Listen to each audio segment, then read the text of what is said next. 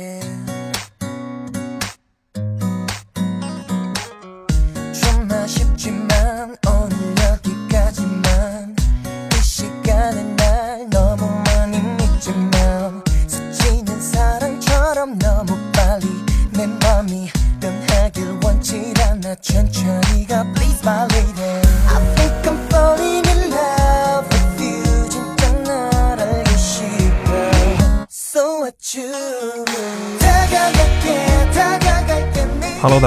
现在收听的是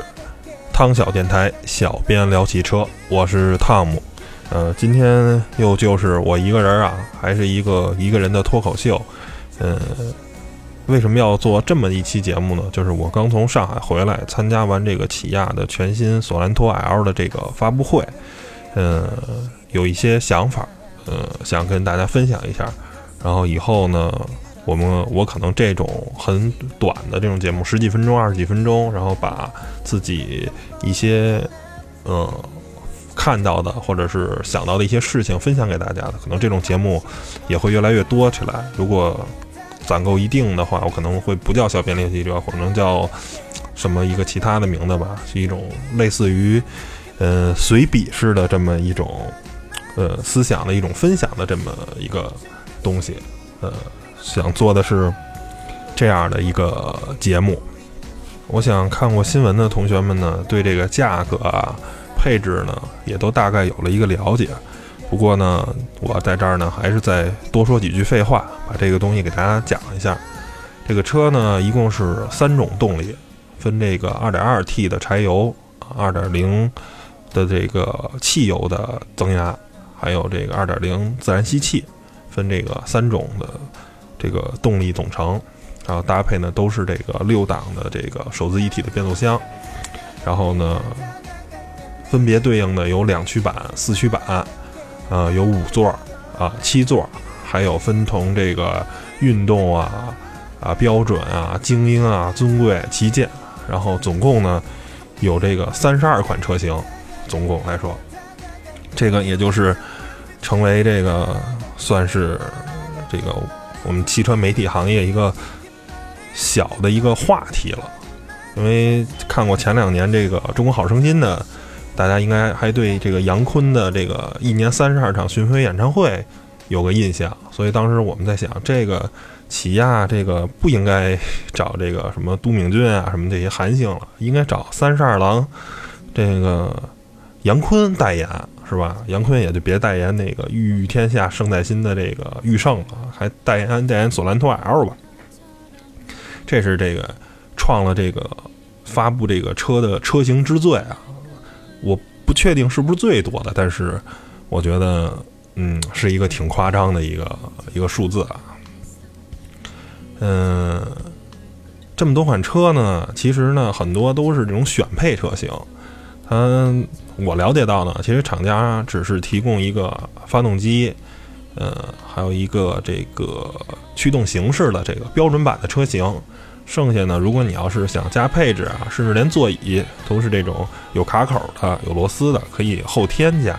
实际它提供的就是一个素车啊，这个非常低配的车型，到时候到 4S 店呢去加装啊，大概是这么一个路数。嗯，我个人认为，嗯，这种做法非常好啊，但是呢，不应该把这个所有这种选装的配置呢都列出车型。我觉得可以精简一些，优中选优，选出一部分。这个我觉得可以向保时捷啊，或者像特斯拉去学习，在网上有这种选车的那种单子啊，你要加什么什么设备，要加什么什么配置，多少钱就完了啊！一下弄出三十二款这种车型，我觉得，反正对于我是一个消费者，我看到这么多的这个单子呀，然后看到这么多配置，我头就大了。我是一个。比较有选择恐惧症的这么一个人，我觉得这个是是是一个挺挺挺没意思的事儿。为什么要做这么多的这个配置？我觉得完全没有必要。我觉得这样呢，只会增加这个用户购车的时候这种选择的这种困难。嗯，不过呢，也不能一竿子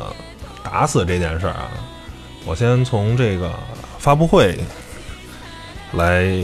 去好好聊聊这个发布会。嗯，可能大家没有参加过啊，没有作为不是这个汽车媒体的从业人员，呃，没有参加过发布会，不知道发布会是什么样子。大概先给讲讲大家，给大家讲讲一般的这个汽车发布会。嗯，到了会场以后呢，大家落座啊，各个这个甭管是啊媒体老师啊、记者还是各个电视台的，然后呢，一般呢会先放一个高大上的这个宣传片儿，然后那个主持人上来会给大家讲一讲这个，介绍一下嘉宾啊，都是车企的高管或者有一些其他的这个嗯呃算是媒体老师啊或者是什么，有一些呃。为就是说话很有分量的这些人吧，然后呢，会穿插的有一些这个表演，啊，甭管是有明星的，或者是没有明星的啊，这个会有一些非常炫目的这个表演，或者有车的这种表演啊，或者是人的表演，最后呢，可能是呃，会找一个技术的大佬讲讲这个车的技术啊，设计的大佬呢讲讲这个车的设计理念。啊，最后呢，公布价格，公一般公布完价格呢，还会有一个大牌的明星，就是咱能叫得上名的这些，嗯，非常重量级的这个明星有个表演，最后这个发布会结束。而这个，我个人认为，这个发布会呢，就是发布会，因为我内心还是挺工程师、挺安贞尼尔的这么一个人，我觉得产品呢，就让就说产品。就让产品去说话，你的东西好最重要，是不是？就算是成龙、刘德华来表演，你的产品不够出色，也没有用。而这个这回那个起亚的这个索兰托的呢，只是有这个韩国驻上海的这个领事啊，讲了讲话，说了一些比较高大上啊、冠冕堂皇的这些东西，然后剩下呢就是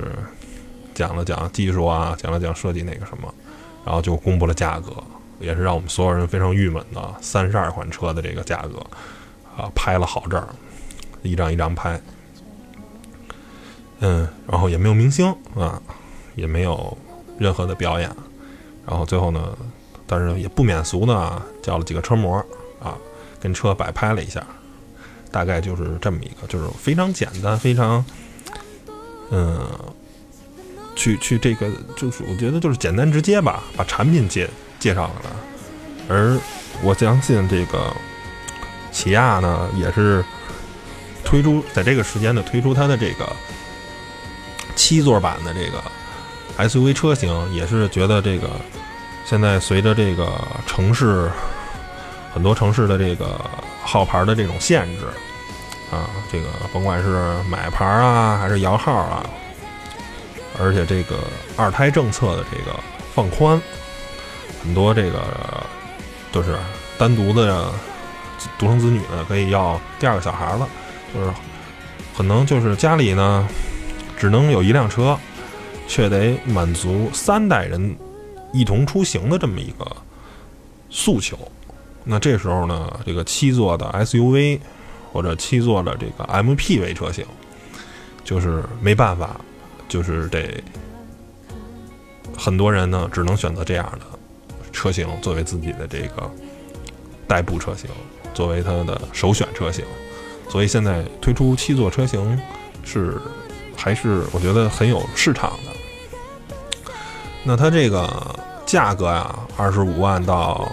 三十六万吧，就大概是二十五万到三十五万这个售价呢，确实呢。不是很便宜，但是我相信呢，肯定到后来会有打折。而在这个七座这个市场上呢，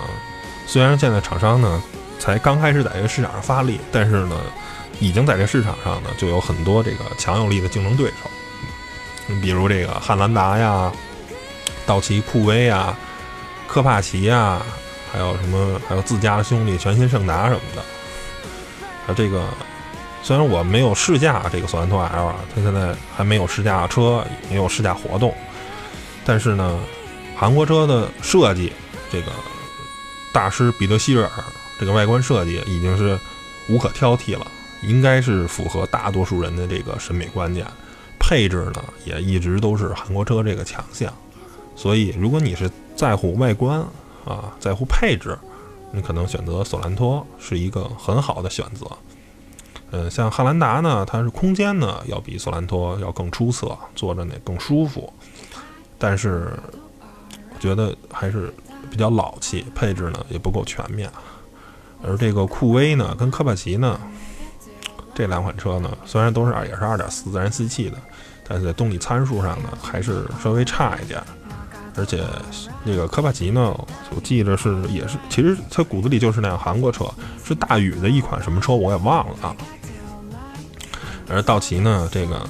酷威呢，也是一个地地道道的意大利车，呃，在菲亚特里叫飞翔啊，还是叫翔跃跃什么，忘了，反正也是一个七座的 MPV，其实它也不是美国车。而这个全新胜达呢，在配置啊、外观方面啊，都是跟索兰托可以有很好的这个竞争，但是呢，嗯，它索兰托呢比它强在哪儿呢？有一款2.2的这个柴油发动机，哎，这个虽然在北京柴油发动机是没有一个合法的身份，但是如果您这个城市可以给柴油机上牌的话，那柴油机这个我也体会过，这个低转速扭矩这个输出是非常舒服，而且这个燃油经济性也非常好。我觉得个人觉得，嗯，是代步啊，城市代步啊，包括。嗯，正常驾驶时候都是非常适合的。除了在这个高速上，这个柴油机因为先天性的这种原原理的这个什么，呃，马力不够大，嗯，高速上可能稍微差一点儿。剩下的话，柴油机是要是呃更优于这个汽油机这块儿。嗯，然后呢，还有在发布会的时候呢，发布了一个只有五十辆的车，叫是？叫起亚的这个索兰托 L 的天猫版啊，因为这个起亚也要正式入驻这个天猫商城了。嗯，是这个金色轮毂，还有车标，好像还有什么脚的一个踏板吧，跟普通车不一样。但是实话实说啊，那个金色的轮毂呢，真的是特别特别的丑，我个人呢不是很能接受。我觉得真的是，呃。土爆了，但是没办法，就是厂商有时候会做些一些让人不能接受的事儿。我想这个车啊，可能彼得希瑞尔不知道。如果他要是看到了这么一款车的话，我觉得出于一个设计师，一个从大众跟奥迪走出来的设计师，对这个极简的设计风格这么推崇。看到一个金色轮毂，然后呢非常不搭、土爆了的这么一款车，我觉得希瑞可能会疯了。而关于这个电商方面呢，我也是在这里呢说两句，嗯，只是代表我个人的观点啊。嗯，对于现在的这个一场这个企业的这种发布会啊，这种推广方式来说，其实它花的成本真的挺多的。你要租一个场地。然后请上全国上百家媒体，是吧？然后呢，包括车马费啊，包括这个酒店啊、机票啊什么的，这些费用其实很高。嗯，我觉得每场发布会花个千八百万的，甚至更多的钱是很正常的一件事。你想，那你得需要卖多少辆车才能把这个发布会的钱给挣回来？而通过这种电商啊，这种平台推广啊。我觉得就对于他来说，相对的就省事儿多了，而且现在也越来越多的这个厂商选择网络发布，因为 他们也深深意识到，媒体这种东西呢，我不请你来做我这个上市发布，我只是在网上发布，你该把配置啊、车型啊报道，你还是得报道，是不是？你媒体的就是有这种属性，这个 A 家不报道，B 家就会报道，C 家就会报道。而不报道的这个 A 家，慢慢的就会被历史淘汰，是不是？因为媒体永远都是新闻价值，这是你立命的根本，而不是人家的广告投入，而不是编辑可以去那儿当当所谓的媒体老师，这些如果你是在乎这样的媒体，那你离完蛋就不远了。嗯，这个前两天也刚出的这个新闻，呃，京东呢和这个腾讯联手一块儿入股了这个易车，以后呢，这个三家呢有什么样的结果呢？谁也不好说。但是听这个汽车之家这个前媒体总监韩露那意思呢，就是可能跟汽车之家谈过，汽车之家可能觉得不合适。嗯，他没准儿，汽车之家可能不想站队，不想站到阿里系，或者站到腾讯系，或者站到百度系。他可能想自己做自己的这个电商平台啊，或者是什么。嗯，我只能说电商这趟水呢，挺深的，反正不太好趟。以目前的这种局势呢，我觉得站队可能是件好事儿。嗯。然后最后呢，既然聊了这么半天的现代啊、起亚，再多说两两句这个韩国这个车企啊，我没记错的话呢，现在起亚呢已经是全球第五大汽车生产商了。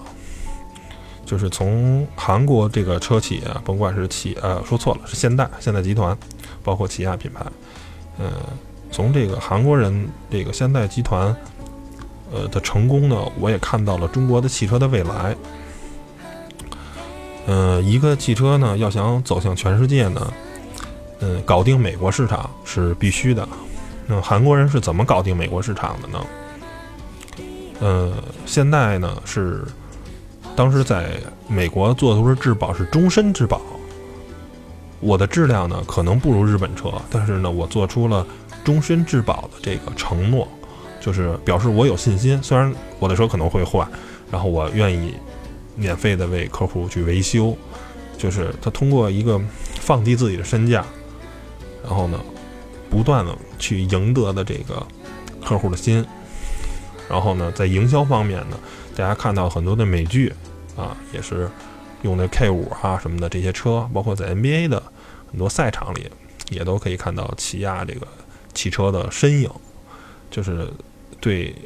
我还得说到彼得希尔，就是大师用了一张虎啸式的前脸救了这个企业。出色的外观呢，在全世界任何地方都会被人认可。就是车设计的漂亮，真的非常非常重要。反正我这个人在汽车这上面呢，嗯，颜值很重要。它车好看，就有一半打动我的心了。如果你是一辆不好看的车，你在机械方面做的再出色，是什么？我觉得我可能都是给你心里要有一个扣的一个分儿。我觉得，嗯，韩国人的这种嗯执着啊，这种坚持，最后呢得到了一个好的回报。包括三星，大家也可以看到，就是我希望呢，咱们中国的甭管是 IT 企业。还是这个汽车企业，都是踏踏实实的去做产品，把产品做的差不多了，够有竞争力了，包上一个这个出色的外观的这个外壳，把它做的很漂亮，然后呢，再把营销做好了，那市场呢，一定就是属于你的。你这个三者缺一不可，营销、产品。外观，如果没有这个三样东西，肯定市场就不属于你。而你有了这些东西，你就离成功不远了。那么，本期的节目呢，到这儿呢也就快结束了，就是我一个人的发发的牢骚，呃，一个小小的脱口秀。大家听的这期节目呢，如果觉得有什么有意思的话题，想让我聊一聊的。也请大家，甭管是在微博、微信啊什么的，或者所有的这个播客平台呢，能留言的，大家都可以留言给我。嗯，然后呢，我可以攒集啊，大家想聊的这些东西，我可以再做一期，再聊一期，再回答大家一些问题。那本期节目呢，就先到这儿，拜拜各位。